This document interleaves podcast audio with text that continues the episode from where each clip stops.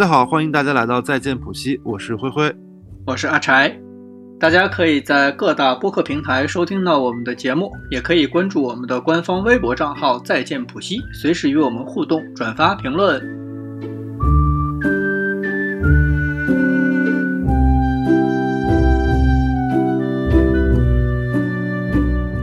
我们的上一期那个现实节目我也不知道有多少人能听到，但是我们已经下架了啊，所以说，并且那期节目也没有编号，那这样的话，我们就直接顺着。上一期的，哎，我们上一期 节目聊的是啥来着？我们上一期是《武林外传》。哦，《武林外传》。对，我们顺呃，《武林外传》的就相当于这一期是《武林外传》的正式的节目的下一期。呃，做这期节目的就是发想，是因为我正好最近有一个朋友他在京东吧，然后有一天我突然找他喝酒，他突然跟我说说他要被那个裁员了，然后并且很突然，就大概呃周一就周一通知，然后周五就要。呃，签合同然后离开那种，就是，嗯，就是现在好像整个互联网公司的裁员都是这么快，然后过了两天之后，我就看到了那个京东裁员的那个消息嘛，他们好像裁了百分之三十吧，好像有一万多个人，就是说是一些特别就是最高比例的部门大概裁了百分之五十，对，还有全员就是整个部门取消，整个业务取消的嘛，然后呃。本来就是因为我也在互联网公司上班，觉得这种裁员，就比如百分之三十这种裁员，虽然比例很大，但是在互联网公司算是正常的现象。只不过就是两天以后吧，然后又有一条新闻爆出来说，就是京东给所有裁员的人，然后发了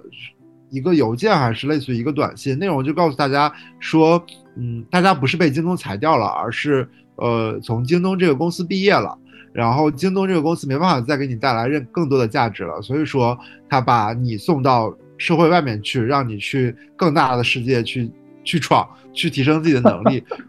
我就觉得就是现在的公司特别喜欢把自己变成一社会大学的角色，但其实对于就是打工人来说，就是。公司就是给自己发工资、让自己挣钱的一个地方。我我我承认，就是有些人可能在职场的前期阶段是需要工作的环境给他们一些输入的，但是我并不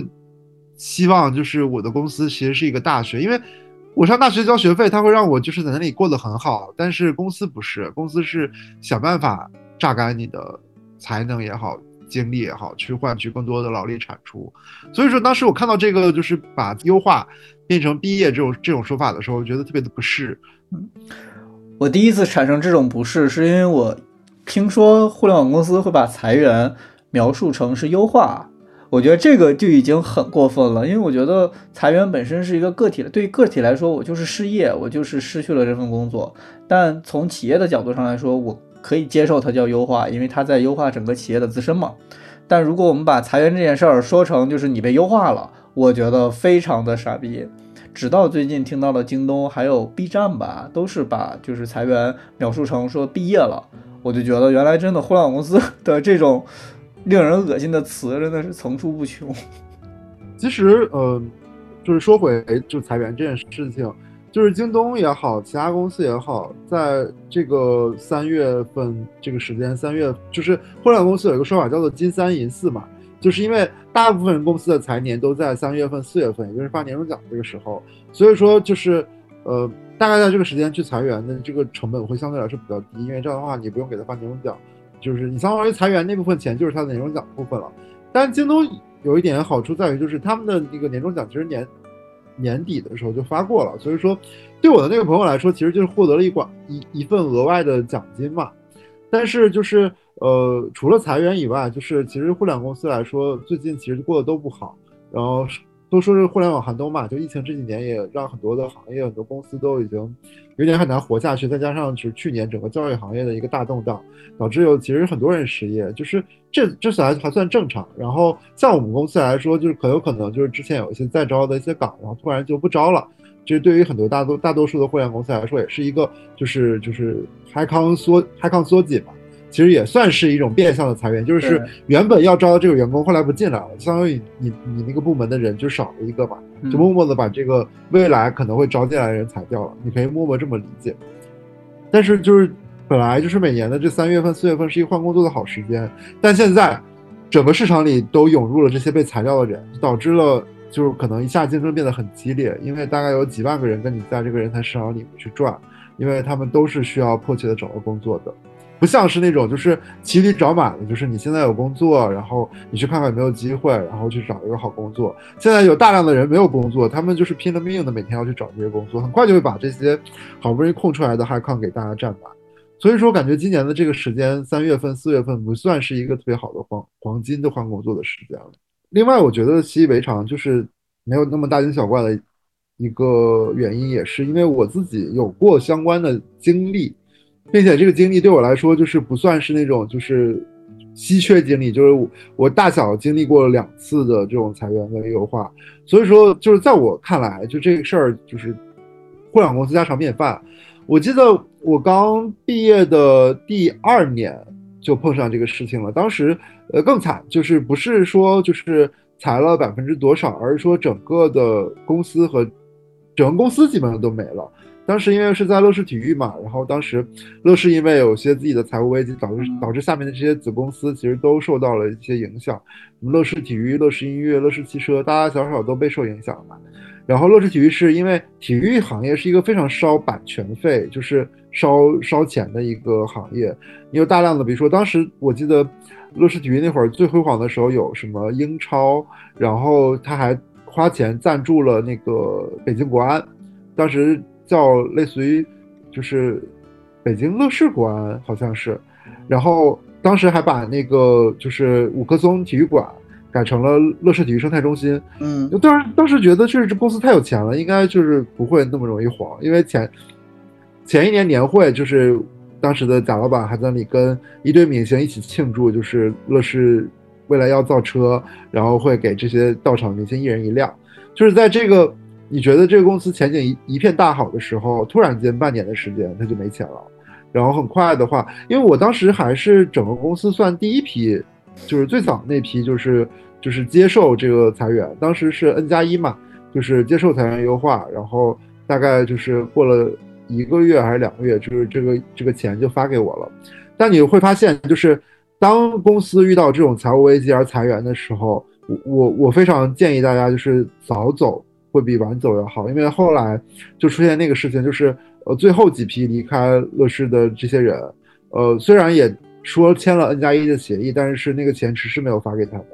因为公司账上其实也没钱了嘛。我估计后面那批人能够拿到钱的几率本来不高，所以他们就开始了漫长的仲裁。就是对他们来说那段时间就很煎熬，一方面又要找工作，因为我当时特别惨的是，就是那会儿。呃，乐视大规模裁员导致市场上有非常多乐视被裁的人。到后期更严重的是，有的公司直接就不要不看乐视的简历了，就是会，呃，这么惨。就是我觉得现在这些京东被裁出来的人，可能也会遇到一样的这个这个危机感。当一个公司出现状况的时候，不光是你自己的公司容不下你，整个行业市场可能都不太愿意接受这波被裁下来的人。然后当时还好我溜的比较早，然后那会儿是。就是顺顺顺理成章的接受了这个成果，因为那会儿才毕业没多久嘛，就是不了解就是裁员到底意味着什么。后来裁完之后，我当时也是运气好，很快又找到了一份就是新的工作，所以说没有感受到就是就是因为裁员而饥寒交迫，或者是没有没有工作干的那段时间。但是就是就据据其他人反馈啊，就是好像有些比如三十岁以上的人，就是被裁的时候危机感很重，因为他们有什么车贷啊、房贷。但是对我来说，就是因为之前有过这样的经历，就觉得还好。到后到后来，就是我我感觉我我的职业生涯的前半段或者大半的职业生涯的运气都不太好。我我后来才去了一个就是民宿行业吧，相当于是旅游行业的公司，正好好死不死赶上就是新冠疫情，因为新冠疫情影响最明显的行业就是旅行行业吧。然后当时就是公司一下子就是因为。其实前一年就是在没有疫情的时候，那个经济状况还蛮好的。然后有了疫情，一下子就是因为民宿不像酒店，它还能够正规的营业，民宿就是各个小区里的住户嘛，然后导致就是直接就开不了了，很多大量的房房源被下架，然后大量的房房东就是就是不营业了，就是把把这个民宿就卖掉了，就导致了那段时间就开始裁员。当时我正好那段时间也想离职嘛，想说赶紧裁掉我，然后。但是就是第一批不知道莫名其妙就没有轮到我，然后后来我就输出了一波反向操作，就是因为当时就是因为已经裁掉了大部分人的，之后后面其实裁员名额变得很少，就是公司也不需要裁那么多人了，因为每裁一个人的成本比较高，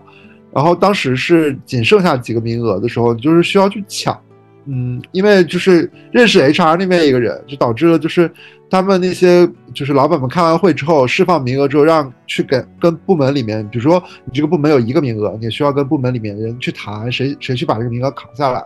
我大概就是有一天早上那天那段时间，因为疫情要居家办公嘛，就是就是去公司一天在家一天，那天正好在家，然后有一个就是 HR 给我打电话说说老 老板们开完会了，有有名额，你赶紧去问问谁谁谁去争取一下。然后就是抢在了他出会议室的第一时间，就把那个名额揽在了自己手里，就就觉得好像就是别人的那个裁员的那个剧本跟我拿的剧本不太一样，就感觉我都拿了一些欢乐的剧本，就是别人就是感觉很惧怕裁员这个事情，我我反而觉得就是要么就是心平气和的接受，就像我刚刚毕业的第一份工作，要么就是努力勇敢的去争取这个名额。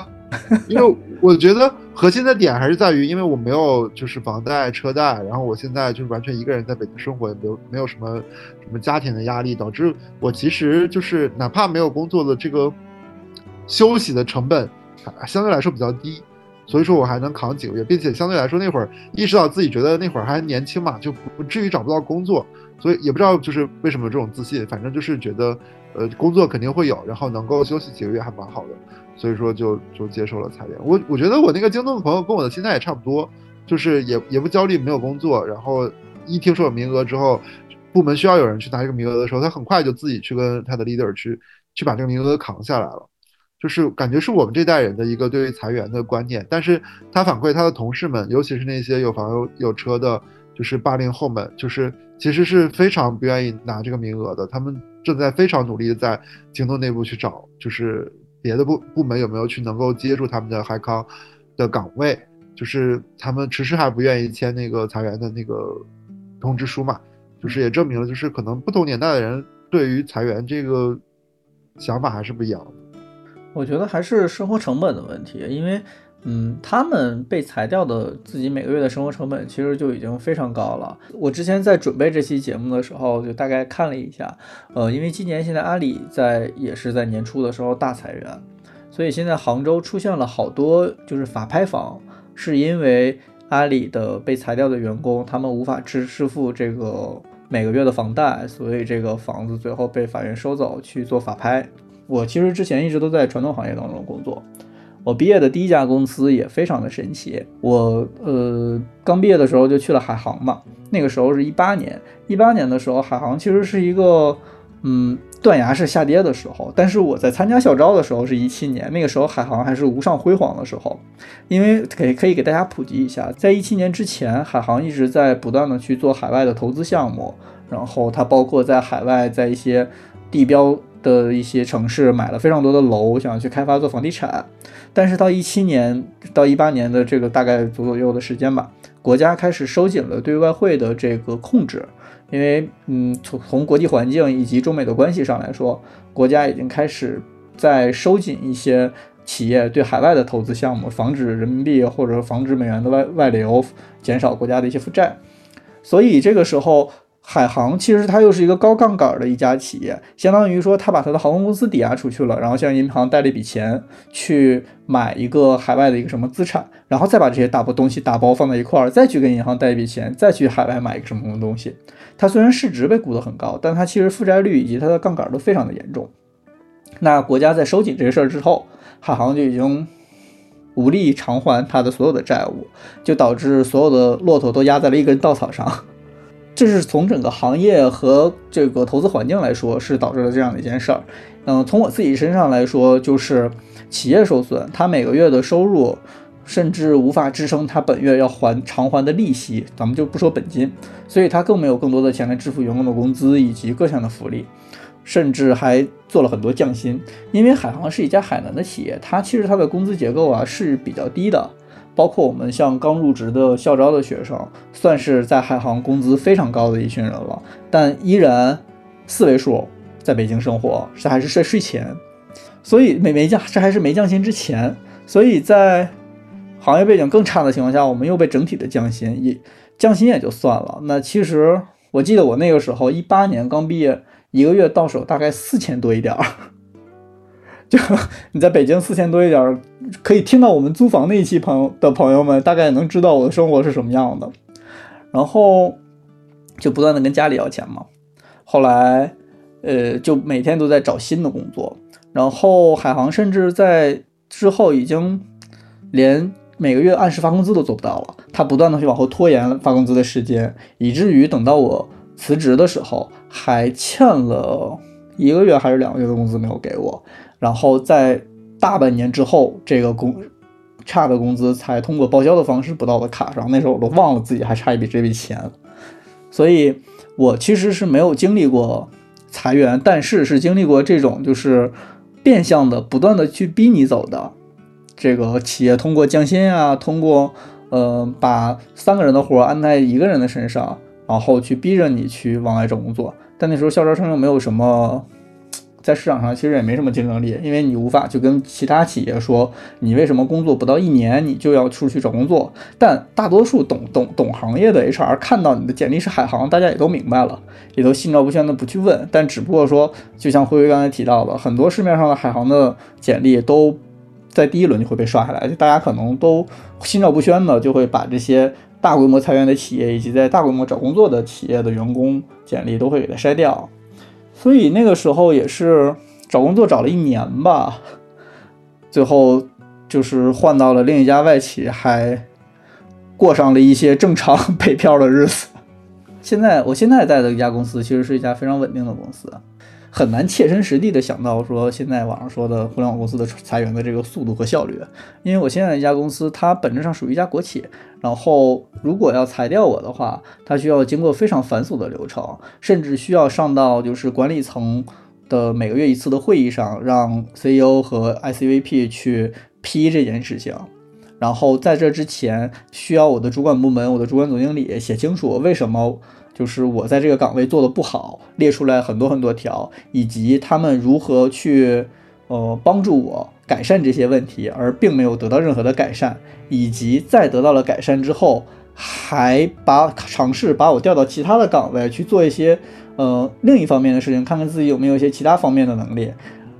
你试了很多个岗位之后，发现我都不可以，决定这个人无法在这个公司当中工作，然后把这份材料和这一整套的经历上到 ECM 会上去，让管理层去决定说把我开掉。这是辞退我的一整个流程，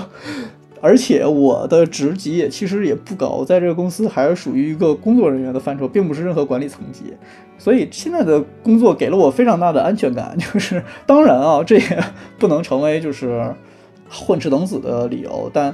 至少现在的工作你会没有特别大的裁员的危机。我们看到网上那些新闻的时候，我其实心里也是在想着这些人应该如何去生活。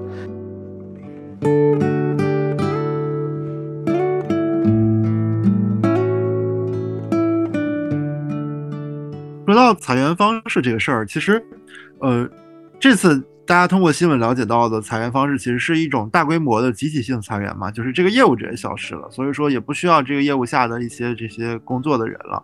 呃，其实对于互联网公司来说，更常见的一些方式就是也不会被新闻报道的方式，是一种日常的裁员。怎么说？就是很多公司其实是按照那个，比如说二七一的比例或者三六一的比例去划分，就是。就是员工的工作表现嘛，大家都会发现，就是每个公司后面都有一个一，这个一代表了就是，比如说你公司你部门有十个人，那么有可能有两到三个人是工作最突出的，他可能排到最前面，然后剩下的人就是大概百分之七十、百分之六十的人都是在中部，就是呃完成了他基本完成的任务，然后无功无过，然后能够有工作的正常交付，但是你会发现。就是永远会有一个百分之一、百分之十，也就是这个团队最后面的那个人，就是有点像我们上学的时候在考试，就是我们一定不管，比如说这次大家发挥的全班都发挥的特别好，但总会有一个人是倒数第一。那对于互联网公司来说也是一样的，就是每个部门总会有一个相对来说没有那么突出或者没有那么好的一些员工会被就是排在这个团队的倒数。那呃，面对这种员工的话，就是互联网公司基本上会采取这种方式。如果你在试用期的话，那很有可能就是不过，然后呃就会直接。开掉。那如果你是一个正式转正的员工的话，可能就会也会经历，比如像阿柴刚才说的那种，就是你先跟他先先去跟这个员工谈，是目前的工作内容跟他不合适，还是怎么怎么样，然后去尝试帮他进行他的工作交付上的优化跟提升，然后或者是把他调到一个新的。工作岗位上，就是跟阿柴说刚才说的其实一模一样，让他去看看，就是他做另外一份工作会不会有比较好的交付。那如果都不 OK 的情况下，他就会选择把他送走。那对于这些人来说，就是因为很多公司可能会觉得说我我只是末末位淘汰了一个人，然后他他也不符合就是工作交付上有问题，那我为什么还要给他钱？但是就是国家的法律就是这么规定的，就是如果你要正式的，就是裁掉一个你的正式，呃。用人的话，你是需要给到相应的赔付的。比如说，你像普通的话，我们了了解到的就是 N 加一。所谓的 N 加一，其实就是说，呃，就是 N 的话代表你在这个公司的年限嘛，然后就是四舍五入计，比如半年算一年，然后一年，呃，零两个月就算一年半这样。然后一的话就代表的是你一个月的那个基基础工资。为什么会有这样一个公式？因为对于呃互联网公司来说，如果是给你开了 N 加一裁员的话，默认的应该是跟你聊完，你签完字之后，你就应该离开这个公司了。因为它里面有一个一个月的这个部分，就是相当于我提前就是给给你一个月的缓冲期，就是直接把这个工这个月工资给你，然后你你来离开这个公司。如果你需要一个月的缓冲期的话，那公公司其实。可可以只给你 n，这样的话，因为它那个一本来也是叫做一个月的缓冲期嘛，对，所以说这么个公式，如果你是哺乳期的话，相对来说就可能是二 n。比如说怀孕跟哺乳期，其实如果要裁掉这部分人的话，都是要给到就是两倍的，就是他的在职年限的这个工资的。所以说，对于很多公司来说，就是尤其是孕妇跟哺乳期的，就是人，他们一方面在裁员的时候很很难去动到他们，因为相对来说他们付出的人力成本会更高。那其实反向也会导致了，就是就是现在互联网公司很多人招人的时候，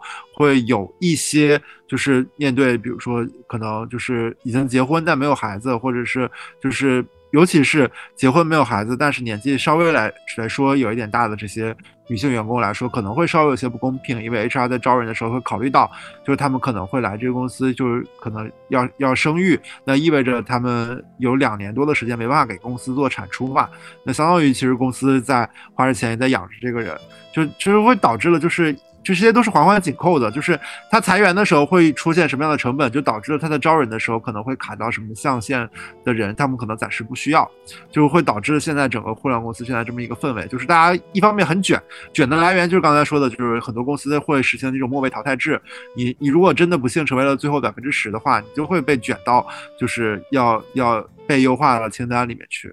然后另外的话就是很多人就是找不到工作，为什么？就是因为一个可能年龄比较大，就可能会有一些结婚或者是生育的需求的时候，对公司来说，他们先会考虑的就是，呃，一个是他的用人成本会增加，另外的话，他的裁员成本也会增加。呃，对他们来说，就是裁员其实是一个反推的过程，就是如果你要招这个人，你要想想，如果你哪天要把他裁掉的话，你大概要花多少钱？如果你能接受的话，我觉得可能这个人就可以进来。就是感觉裁员其实是。互联网公司来说，一个很很重要的一个工作的组成部分，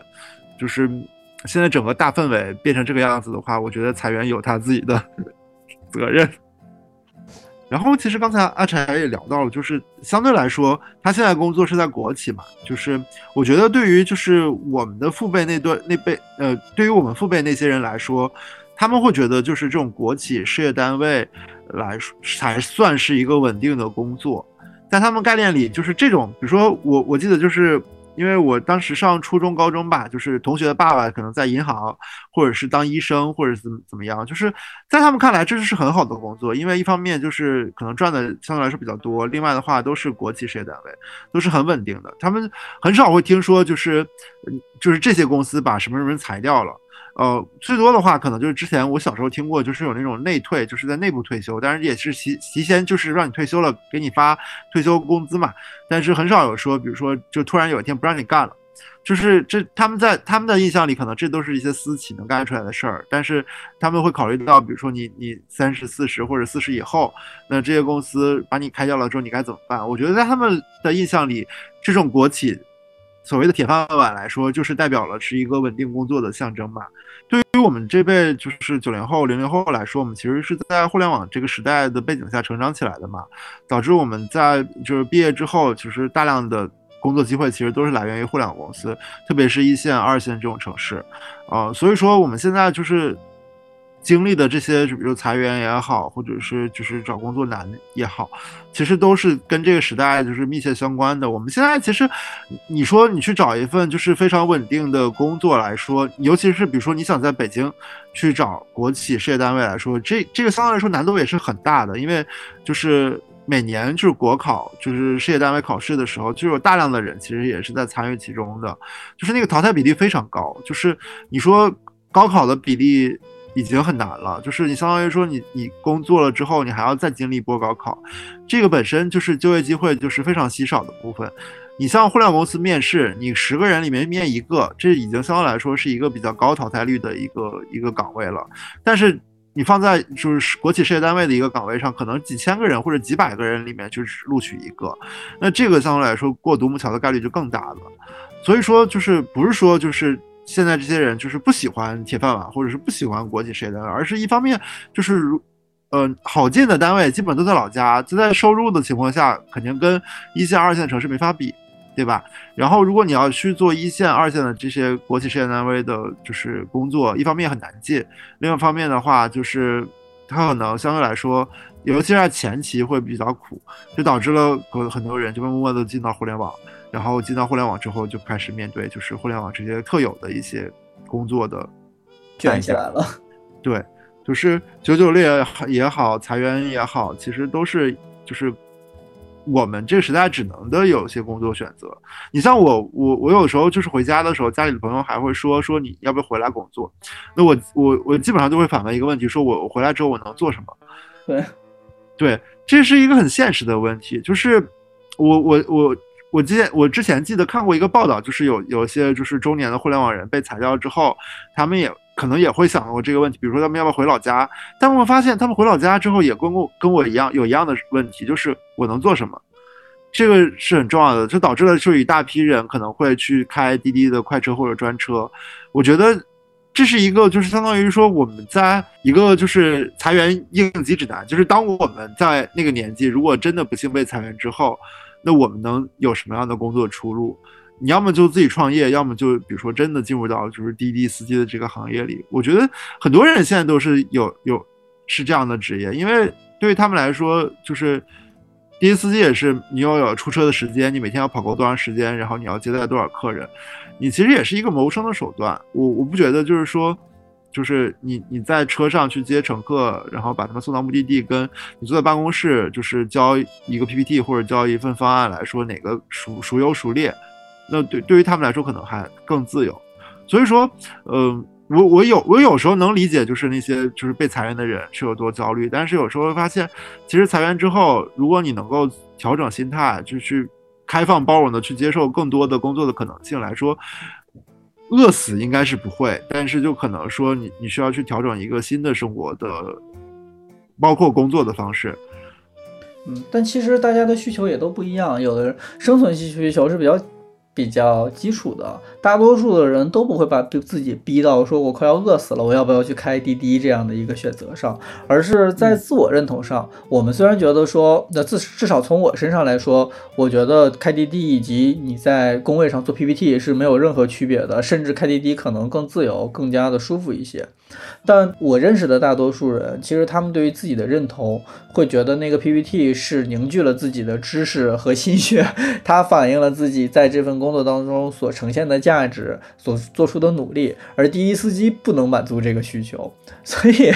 就我我我甚至身边遇到有一些朋友，他现在做着一份还不错，然后收入也还可 OK。我觉得也是他个人比较喜欢的一个工作的种类类别，但他依然觉得自己没有实现任何价值，因为他觉得他做的东西吧，就是，就他对于自己的需求要求会更高一些，他对于自己实现价值的需求会更高一些。您说，咱们要是说他真的是失去了这份工作，找不到下一份工作的前提下，马上就要面临下个月就要断粮了，那没有人会拒绝去做滴滴司机。我觉，我觉得还是就是每个人对。职业的需求或者职业观不一样吧。有的人真的就把比如说工作当当一个谋生赚钱的工具，那对他来说，失去了这份工作就是失去了一个赚钱的途径，他需要去开辟一个新的赚钱的途径。但有的人来说，他需要在工作中实现个人价值，比如说，就是如果你是个设计师，那你就是希望能够去拿出一个就是让自己非常满意的。有作品感的那种交付的设计吧。那如果你是一个就是比如说品牌人或者广告人，你会希望就是你出街的这种，比如说品牌的 campaign 能够让整个行业就是有一定的热度或者行业的认知。对，这就是我的目标。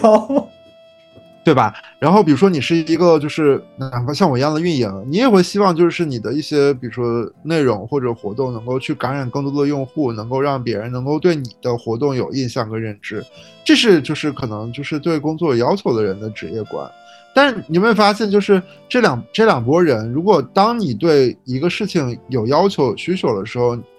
当你觉得你可能实现不了的时候，这些人都会选择去变通。你要么就是。去去提高自己的能力，要么就去开通更多的一些赚钱的手段。对于这些人来说，其实相对来说，我我觉得，如果一个人对于工作有这么明确的要求的时候，他大概率也进不到那个裁员的名单里。没错。就除非是真的是业务就是完蛋了，就这种是极端情况吧。但如果就是刚才说的，就是互联网公司，比如说二七一、三六一的这种考核方式，如果你对职业有这么大的需求，你大概率也不会成为最后那个一。没错，我觉得这样的人，就算整个业务线都被裁掉了，他依然可以很快找到一份自己另一份喜欢的工作。对，很多时候就是嗯，被裁掉那些人是真实的，可能在职场上。你要么交付有问题，要么工作态度有问题的这些人，我我我能理解，因为你在这个公司的环境里，你就是在想说，为什么有的人能够每天不干活就坐在那里拿工资，你也会很困惑。当有一天他被裁掉的时候，你会觉得这个事情就是理所应当，对吧？对对对，因为就是如果你如果你你自己是摸鱼划水，我觉得这还好，但如果你影响到别人的工作的话，我你会。就是如果你是那个被影响的人，你会觉得很烦，就是因为你在你自己的节奏里突然被一个就是不干活的人影响了你你的工作交付，你也会觉得很很难过。我觉得最近就是这几，尤其这几年吧，像一些社交媒体的一些就是壮大，导致有非常多的人其实除了上班以外，就开始就是运营各种的自己的就是社交网站，对对对，比如说什么小红书、抖音。并且有很多人就是把自己的小红书或者是抖音做起来了之后，他们就选择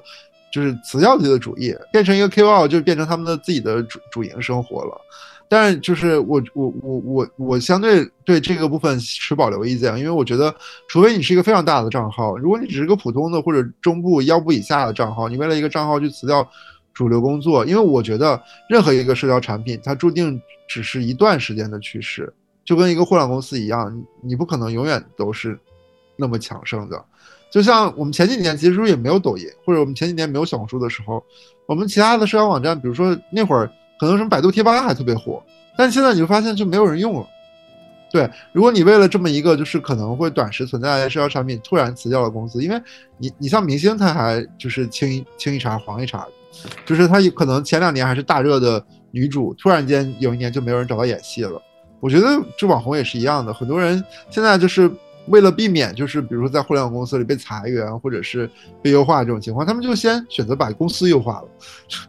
就是自己去开开创一个新的一些职业方式。但是对于就是相对来说比较理性来说，他们会把这些比如说当 Q L 来说作为一种副业。这样的话，我觉得如果当有一天他们真的在主业面临被裁员或者被优化的时候，他们也其实能够很很快的找到一条退路。我觉得这这这可能是我觉得那个副业的价值，因为我。我大概一两年前吧，也在想说要不要去做一个副业。当你当你真的想做一个副业的时候，你会发现你没什么能做的，都很尴尬。然后如果像这些人，他们至少还能把一个账号做起来，我觉得就是给了他们一些就是做副业的可能吧。然后我觉得如果能有机会有这样的就是一个就是工作主主业跟副业的平衡，我觉得也是一个相对来说，尤其是这代人来说一个特有的一个工作的状态。没错，其实我是觉得有副业 这东西真是挺好的。退一万步来讲，你可以多一条后路、退路嘛。这也是我们今天的主题。我们今天聊裁员，我们聊到嗯副业，也是因为觉得，如果真的有这么一天的话，那你有一个比较好的副业，或者有一个兴趣所在，也能给自己提供一条退路。嗯，但其实像辉辉刚才说的，我我觉得。之所以我们区分主业和副业，就是因为主业主业是一份稳定的，可以长期提供你薪水和，然后你并且长期的交付劳动的这么一个嗯工作吧。但副业我们可以就认为它就是一个比较暂时性的、比较兴趣所在的一个一份工作。所以当辞掉。主动的去辞掉主业，然后 focus 在副业上，因为我认识了很多人，他的副业能兴起，完全是因为他的主业。就你要钻研在你正常的职业当中，然后你才有内容的输出，不管是成为一个 KOL 也好，还是成为一个一个斜杠青年，一个一个另一个冷门的设计师也好，它都是需要你在主业上的积累的。但当你失去掉主业的标签之后，那其实你的副业也并没有那么招人招人喜欢。对，现在其实因为我自己也做跟就是达人 KOL 相关的事情嘛，很多的时候职业背景是一个，就是对于这些自媒体账号来说是一个非常大的加分项。比如说你是某某医院的医生，然后你是一个律师，或者说你就是你你你的主修的方向是什么什么纺织品的工程专业，你你会比较。擅长研究的是，比如说木布料啊，或者是这些这些纺织品，我觉得这都是一个很加持的方向。如果有一天你真实的变成了一个单纯的 KOL 的时候，你会发现，嗯，就是你没有任何加持的时候，大家也不会就是对你有多么大的，就是你只是一个 KOL 了，你不是一个就是一个专业的一个什么样的人，给大家分享知识，你就就是一个小网红。对，就 KOL 本来也是意见领袖嘛，所谓的意见领袖，你一定会在某一个方向。是是比较出彩的，就现在很多就是走颜值挂的，那人家至少在颜值这个赛道上也是比较头部的嘛，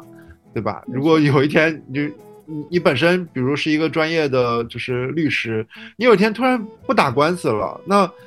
你你空有的那些就是法律知识，我觉得很多人就是法律系的学生也会有，但是我觉得你宝贵的就在于那些实战经验和那些行业的不断输入的一些新知识。当你如果有一天真的是。全心全意的去做一个 KOL 的时候，你发现你的整个的行业知识就停在这儿了，就是对于你后面来说，你的副业可能也很很难发展下去。我觉得知识的这个不断输入来说，对于职场人还蛮重要的。就像阿柴，其实最近就是每周三也会开始去学德语课嘛。我觉得我我倒是不觉得这个德语短时间内会有什么明显的用处，但是如果就是多了一门语言的话，如果有后期，比如比如说会有些，比如说有可能。一个未来有些德企的工作的机会，我觉得有一些基础的语言储备的话，可能有一天机会来了就能抓住吧。就是我觉得这可能对于职场人来说，就是你也要有不断的，就是知识的输入，你才能去保证你的职业生涯能够不断的有往前的动力。倒不是说你学这个东西非常功利性的，我就是要怎么怎么样。就像很多人现在在考考那些证一样，我觉得最近好像很多人考，比如说那个律师证啊、注册会计师证。还有一些什么项目管理的一些资质的证明一样，我觉得其实都是差不多的，就是可能短时间内他们在现在的工作里都不一定能用上这个技能，但是未来有一天，说不定这个技能就能帮你躲过某一次裁员大潮，而且有嗯说也说不定某一天这项技能可能会为你争取来一个你特别喜欢但是差那么一丢丢的工作。对我现在问题就是，如果因为我在互联网公司。就尤其是国内互联网公司待了太久嘛，就是因为在国内互联网公司，你其实用不到怎么说英语的这个环境，导致你毕业六七年之后，你之前所所所掌握的那些英语知识，大概有很多都已经还给老师了。在这个阶段，如果我想我突然想找一个外企的工作的时候，你会发现，就是你连就是全英文面试都感觉就很紧张，就是觉得你你不一定。知不知道自己能不能适应这样的对话氛围以及你的工作环境？就是感觉我就冥冥之中你就丧失了去这些国企投简历跟面试的机会。学英语也好，学德语也好，还是学任何的证书，考任何证书来好，都是在这个社会这个不管是疫情还是市场环境的背景下非常好的技能点。我觉得有这个 sense 也好，能够真的把这个技技能给它加到一定程度上来也好，至少从初衷上都是非常好的。因为你不知道什么时候自己会遭受到这样的事情，而且也不知道什么时候有一份特别喜欢的工作，那可能你就卡在其中的这一项的一些硬性要求上，这也挺可惜的。对。尤其是我我我不知道为什么，我最近好多人不是我最近身边好多人都开始想考那个心理咨询师，我不知道为什么很奇怪，我也不明白为什么。而且最近抖音上推给我好多什么心理测试的链接。对，但周围真的有好多人就准备考这个事情，就感觉你只要稍微能能说会道一点的人，都想去就是做这个心理咨询师这个副业。我我虽然不是很了解，因为之前有一个朋友说问我要不要一起去学，一起考。我我对这个东西表示表示存疑，就是因为特别有点像之前就是就是我记得几年前吧，就是不是心理咨询师，反正就是那种也是偏就是情感咨询类的这个这种东西。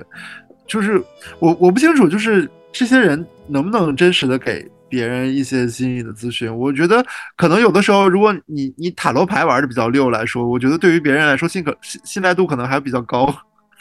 至少你有个有依可据的东西。对啊，你至少有个牌面告诉我。因为最近我发现，我突然又有一点能理解，就是为什么大家想去往这个心理这挂往那边走，是因为最近那个十六型人格。我不知道你的那个社任何的社交网站上有没有刷屏，我就感觉就是大家已经开始用四字字母来交流。比如说之前大家都会说你是什么星座的啊，然后比如说我是天秤啊，然后什么什么，然后他们就会分析天秤有什么好处，有什么不好。现在就开始就什么什么 E S T P，对啊，就是我就想说啊，E 什么 E S T T P 之类的，然后这这这好难，好好难懂，就是你还得去，比如说。别人会问你你是什么性格人型型型的人格，他他就报一个四字字母，这四个字母你很难理解他要说什么，你还去查这个人是个什么性格。然后我发现这种十六型人格里面那个人格解读都非常的长，就是它不像比如天秤，比如说像星座一样一样，比如说这个人就是花心，然后什么居家，然后比如说就是易怒，就是它不像星座的的描述都这么的简单直接，就是十六型人格里面的话，他就会比如说他就。分析你有什么好奇心啊，然后你的与人相处啊，你在事业上的表现啊，就感觉特别的复杂。因为我那天还测了一下我自己的十六型人格，好像是企业家那个那个人格，具体是什么字母我不记得了，我真的很难记。然后那个分析大概有两页，然后我根本就看不下去，我就咔就给关上了。我觉得可能大家想去考心理咨询师，也是一部分压中了这一点，大家可能很难。自己很难看懂自己是个什么什么样的人，需要别人用心理咨询或者是心理分析的方式去告诉你你是一个什么样性格的人。不明白。不过说回副业啊，就是你身边有什么比较有趣的，就是副业的一些朋友的经历吗？不说有趣吧，举几个典型的。我有一个大学的朋友，其实大学的同学，嗯，他毕业之后，因为他，呃。自己特别喜欢就是玩乐队嘛，然后他大学毕业之后真的自己去组了一个女子乐队。这个乐队就是你你说算是副业吧，因为它其实不是它的主营业务，但是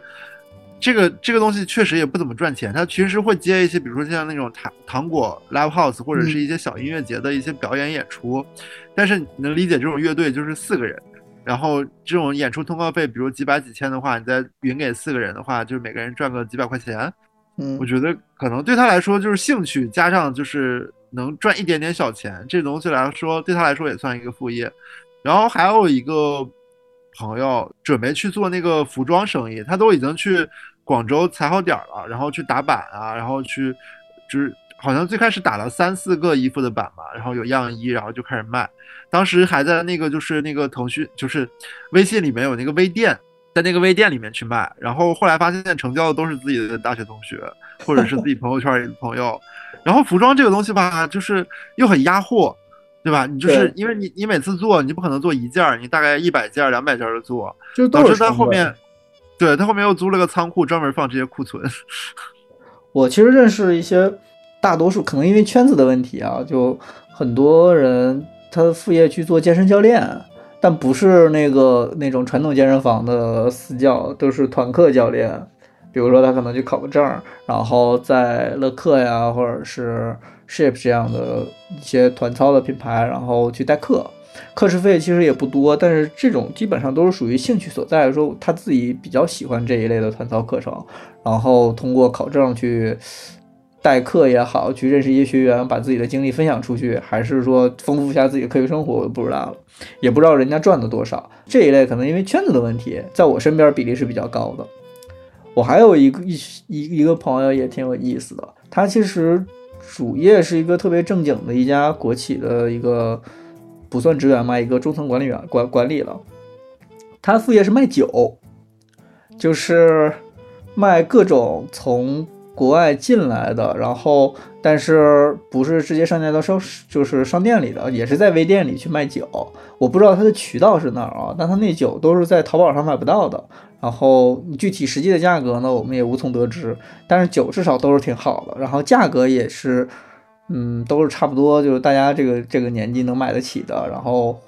这两类是我身边比较多，我但我觉得可能是因为我们是我身边上团操的以及喝酒的人实在是太多了。对，就是兴趣以及就是就卖东西这两两条路嘛。就是要么就是你特别喜欢某一样事情，你把它发展成你的副业；要么的话就是你找一个就是你有销售渠道或者是门路的，就是一个方向。因为有卖衣服那个朋友他自己本身长得很很好看，然后就是他本。衣品也很好，所以说就是他才选择去做服装的生意嘛。然后比如说像那个团操团操教练的，我觉得他可能平时也自己特别喜欢上这些课。他慢慢的话，他就是觉得自己其实跟教练其实也差不多，然后他可以去努努力去够一够，然后成为一个兼职的教练。对我觉得从兴趣这个角度，或者是自己擅长的这个角度去去延展自己的副业，还是一个比较好的思路。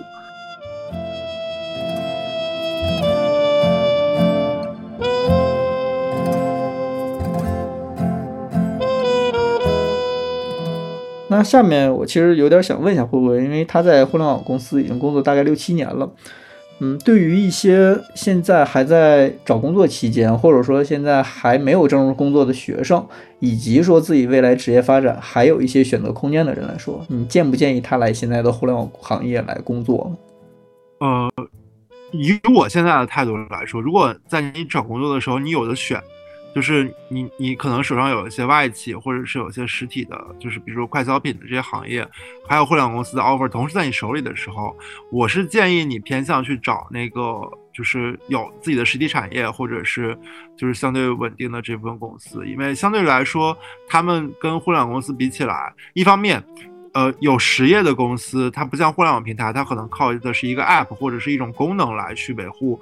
就是维持整个公司的收入。它是有实实在在销售的东西的，就是实实在在的产品，就是大众可以看得见摸得着的。一方这种公司相对来说，它的营收是比较可控的。然后，比如说你，如果你再有机会去到一些大型的一些，比如说快消品的公司的话，一方面它的就是公司的整个发展相对来说比较健全，你能在这些公司里也能感受到那些就是各部门，比如说一个大的项目的去有效的协同，包括你你在这个公司也能去找到更多的就是提升跟发展的空间，包括就是其实这些公司也会给到一些，比如说像管培生之类的岗位，其实就是让你能够去在各个岗位都试一下，看看自己。因为对于大学生来说，尤其是刚毕业的这些人来说，其实你未来很要做什么，其实你很难知道。但是他们给了你这样的一个机会的话，你可以在不同岗位上去多做尝试，看看自己的兴趣所在或者是能力所在到底是在哪个岗位、哪个方向上的。嗯，但如果就是这这是有的选的一些学生，如果你真的没得选，然后非得一定要进到了互联网公司，我还是希望就是你要去看行业，就是互联网公司其实就是现在。大部分的互联网公司其实它的行业还是很很多细分的嘛，有的是比如说偏地产的、偏教育的、偏社交媒体的，然后还有一些可能就是就是电商，对吧？就是。他们是隶属于不同的行业的，你要去呃看一下，比如说你对哪个行业感兴趣，或者是你比较看好哪个行业的发展前景，然后你你再对应着去找，就是哪些互联网公司你可以去，而不是说比如说所有互联网公司都是你的备选池。这样的话，一方面的话，你本身在就是公司跟行业上就是没有自己的没有自己的选择；，另外一方面，你进去之后，你你哪怕你做运营、做产品、做设计、做开发等等的，你其实，在你的就是。是工作的细分的选择上，其实你也是没有概念的。在两个都没有概念的情况下，你就是贸然进入的一个公司的话，我会觉得，一方面你可能在前期的离职率就会很高，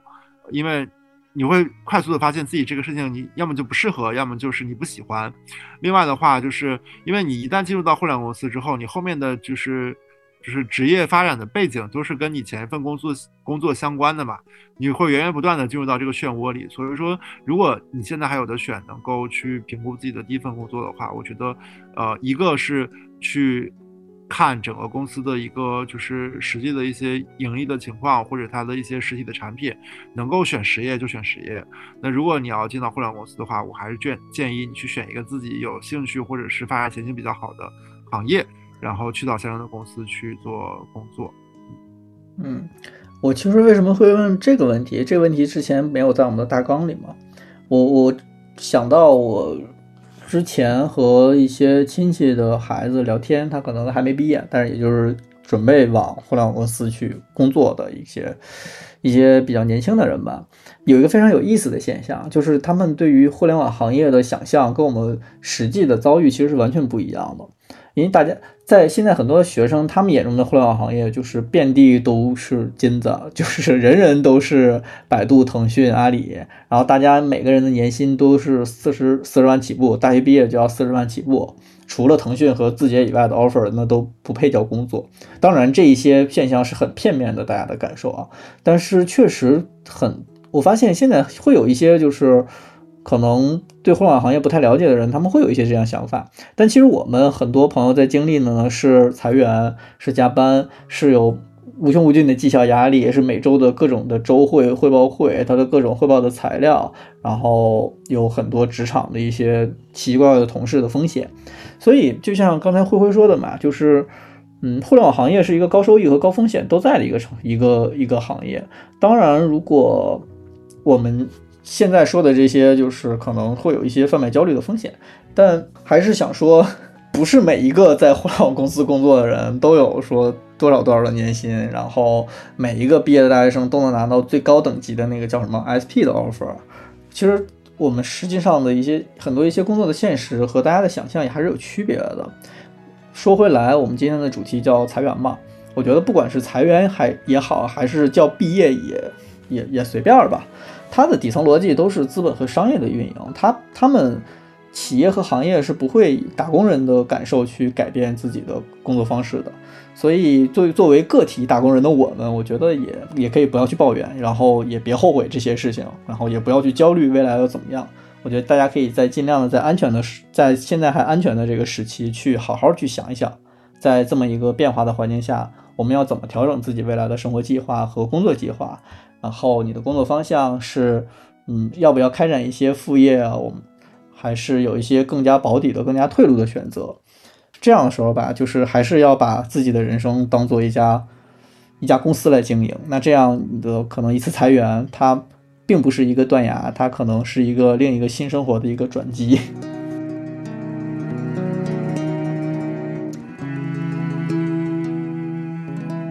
可能没办法代表任何八零后来讲话，但对于九零后来说，如果